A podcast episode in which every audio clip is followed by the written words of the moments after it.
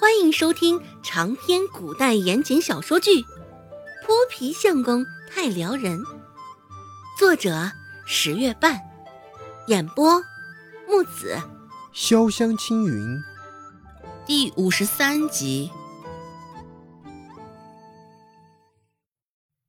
曾婆子走的时候气势汹汹，接下来倒是都风平浪静的很。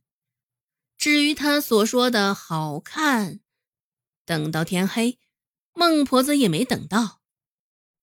孟婆子心里更加看不起曾婆子，心里思考着：这个臭婆子也不过是耍耍嘴皮上的威风罢了。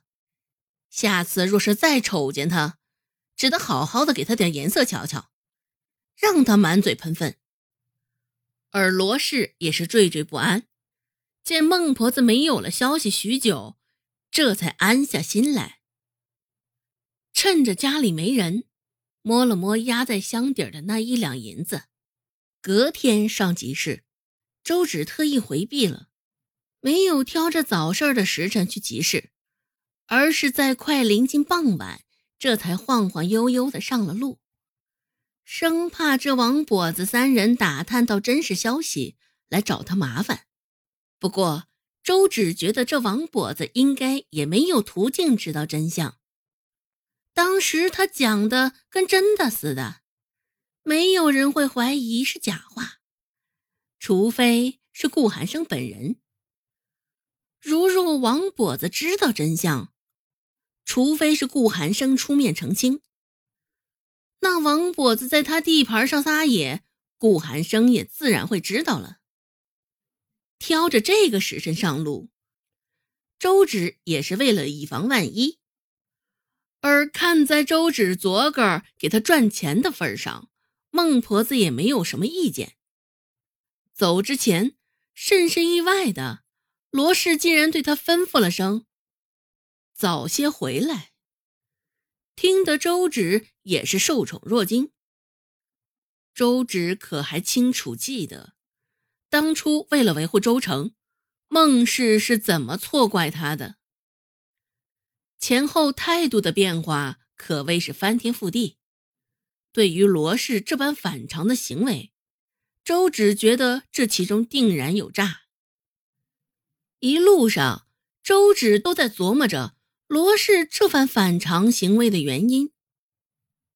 迎面走来一个熟悉的身影，一时之间也没有注意，直到对方扯住了他背上的竹筐。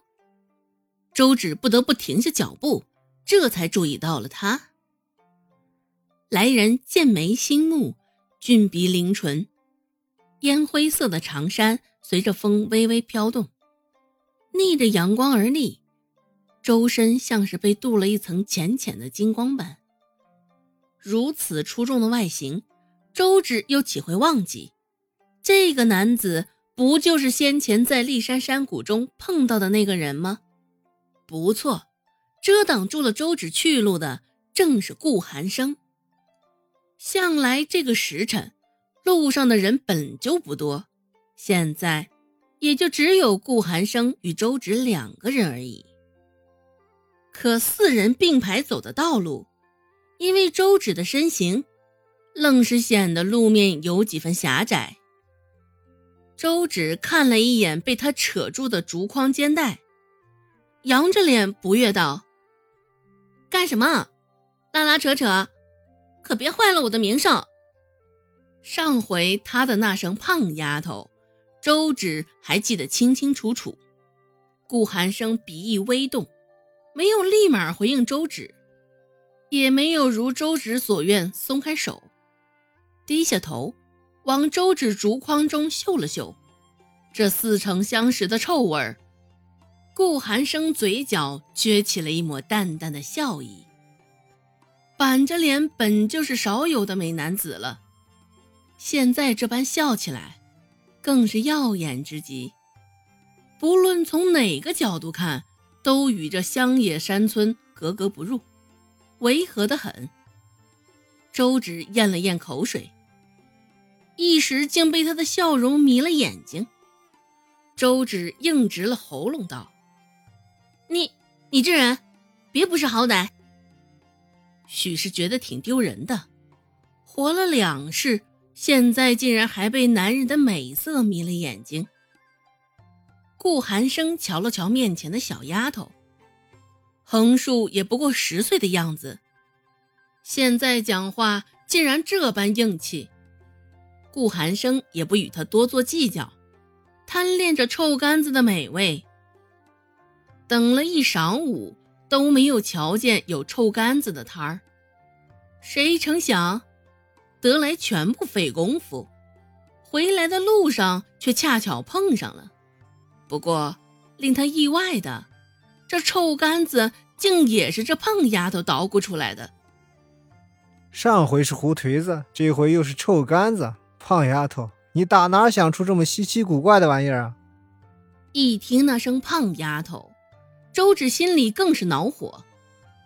平日里，其他人唤她“胖丫头”“丑丫头”，周芷都没有这般生气。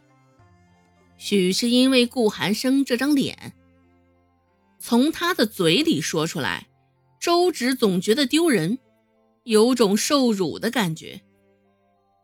周芷愤愤地瞪了他一眼，没有打算回应他的话，拢了拢背上的竹筐。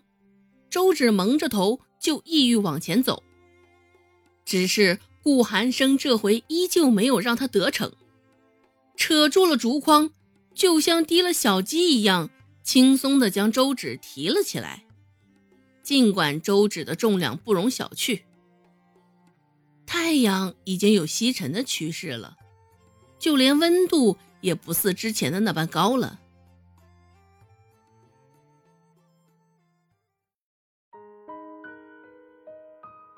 本集播讲完毕，感谢您的收听。